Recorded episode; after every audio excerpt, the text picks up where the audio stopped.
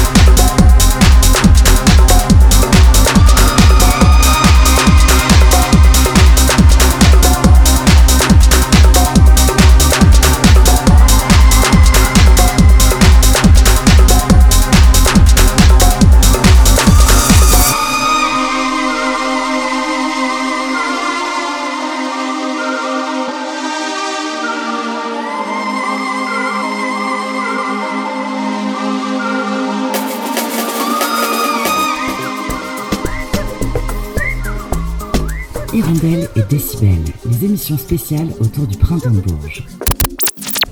Dans le cadre des Inuits du printemps de Bourges, nous rencontrons maintenant Elisa, aka MZA. Salut. Salut. Content de pouvoir te retrouver euh, au sein de ces Inuits du printemps de Bourges. Bah, très content de te rencontrer aussi. On va revenir dans le passé. Depuis quand fais-tu de la musique et comment en es-tu arrivé à la techno? Alors, euh, je fais de la musique depuis, euh, que j'ai 18 ans en fait. Et, en fait, je, suis rentré directement dans la techno. C'est-à-dire que j'ai commencé à sortir beaucoup en club, euh, notamment Rex et, ce genre d'endroit qu'il y avait à Paris il y a du coup 10-12 ans. Et, et voilà, et j'ai commencé à sortir beaucoup, à aimer ça. J'ai commencé pas mal à mixer en tant que DJ. Donc voilà, et après, à un moment donné, je me suis dit qu'il fallait que je produise. Donc j'ai commencé à produire, et en fait, euh, au final, je suis resté dans la techno tout du long. Je, je suis rentré direct dans le bon, dans le bon truc. Et le mix, t'avais commencé sur support vinyle ou sur support CD Euh, un peu des deux. Un peu des deux, mais je continue à mixer beaucoup. euh, Mais t'as un support préféré? Ouais, en numérique. Plutôt en numérique? Ouais. Ça coûte moins cher hein, que le Un, ça coûte moins cher et moins de problèmes techniques, et, euh, et au final, on peut faire quand même plus de, plus de choses, plus de possibilités pour moi. Notamment des boucles. Voilà, exactement. Par Et ça, exemple. On vous laissera essayer par vous-même avec, euh, avec un contrôleur. Est-ce que tu avais une formation musicale avant de te lancer dans la production? Non, moi je viens de. Aucune formation musicale. J'ai fait un an de piano quand j'avais 6 ou 7 ans et c'est tout. Aucun solfège, j'ai rien du tout. Justement, je pense que je suis très autodidacte et que la musique électronique peut s'apprendre euh, si on a envie. Et euh, pour la production, les logiciels? Alors, j'ai quand même fait une formation d'ingénieur du son quand j'étais euh, quand j'ai eu 18 ans. Donc ça m'a pas mal aidé pour la technique, pour la partie technique. Mais, euh, mais j'ai quand même appris. euh, on n'avait jamais ouvert Ableton et donc j'ai appris euh, pour cette partie-là, je l'ai appris, je l'ai appris toute seule. voilà. Je me suis assez formé en regardant beaucoup de tutoriels, en, partageant beaucoup avec des copains. Je pense que c'est c'est ça qui fait qu'on apprend, c'est de faire de la musique à plusieurs. Et d'avoir des conseils. Exactement. Quand as-tu réalisé que tu aimais produire de la musique sur ordinateur? Ouais, depuis toujours. Mm, Depuis, depuis que j'ai commencé. J'adore, j'adore produire, ça fait énormément partie de ma personnalité et de mon quotidien. Euh, je me verrais pas ne pas produire. Et qu'est-ce qu'on peut dire avec un ordinateur qu'on ne peut pas dire avec un vrai clavier? Je pense que les possibilités d'un ordinateur sont multiples et qu'on y trouve quelque chose de beaucoup plus unique qu'avec un clavier.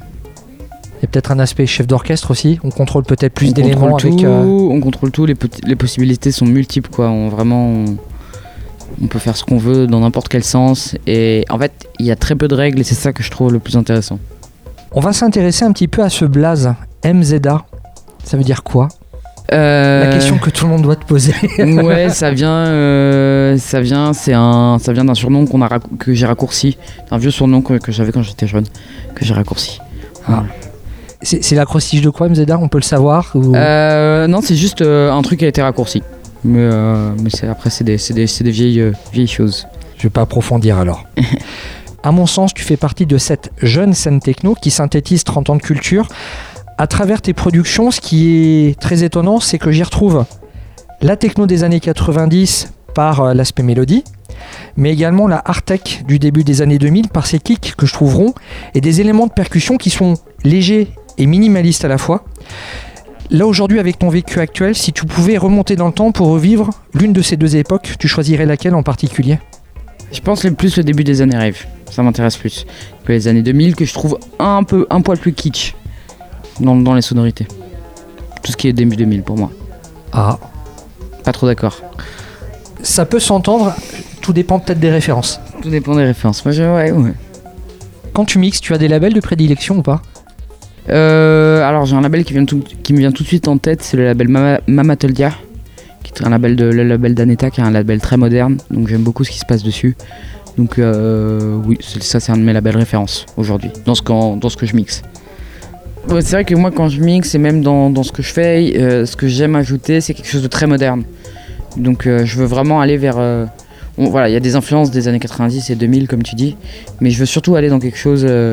une vision artistique et un, et un style et même une technique moderne. Je, voilà, je trouve que ce qui a déjà été fait, ça a déjà été fait, donc du coup j'ai envie d'aller vers quelque chose de nouveau.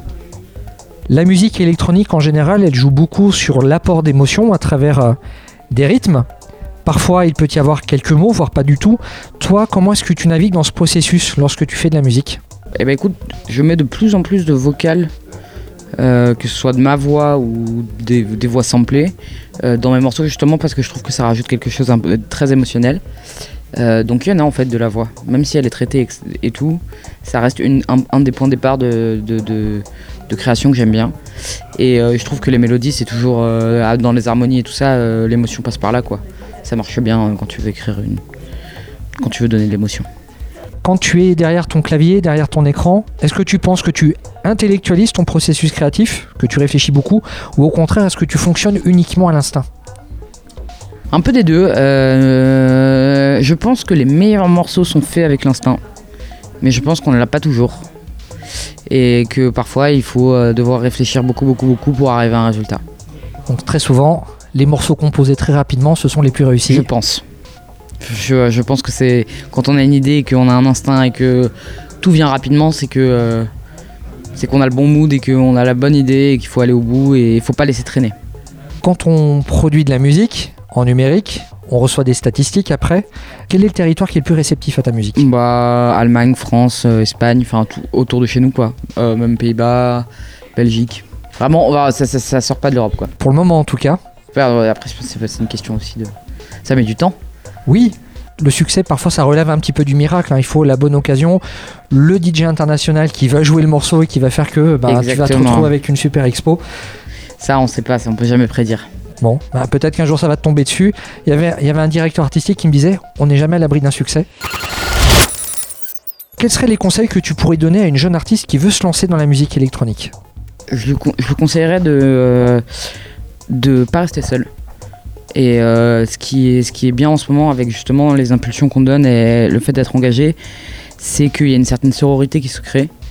et que euh, s'entraide beaucoup mutuellement et que euh, tous cas ma porte est toujours ouverte à la discussion et à pas laisser les gens seuls et à répondre aux questions et à je donne des cours aussi Euh, voilà je pense qu'il faut il faut faut qu'elle se lance et faut pas qu'elle hésite et, et si elle a peur faut qu'elle en parle à, à d'autres. Voilà parce qu'on est tous passés par là. On parle cuisine. Si ta musique était un plat, ce serait lequel Euh, un curry de légumes un de mes plats préférés. Épicé, hein. Épicé.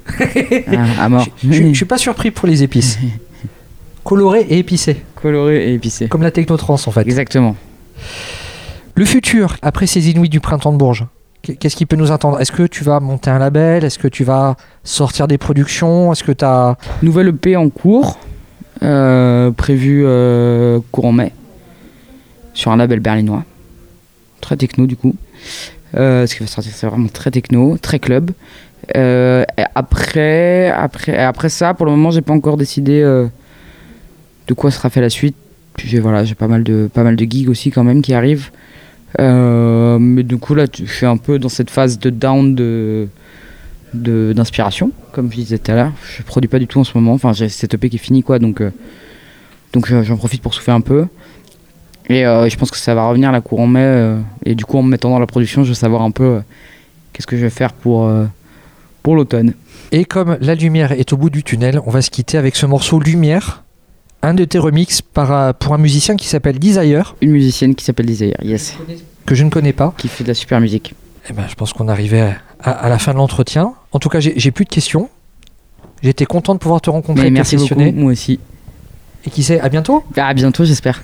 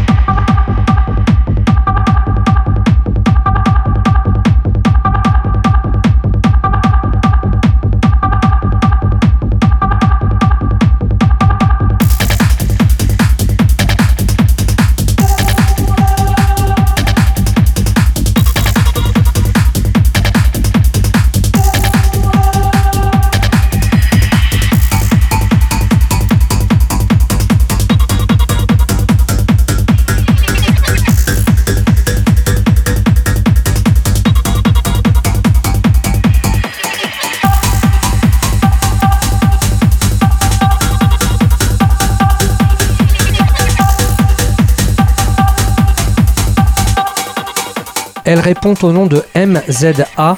Elle faisait partie des musiciennes inuits du Printemps de Bourges section musique électronique. À l'instant, vous avez pu découvrir son interview réalisée le jeudi 20 avril 2023 par Stéphane Chambord de Radio Résonance.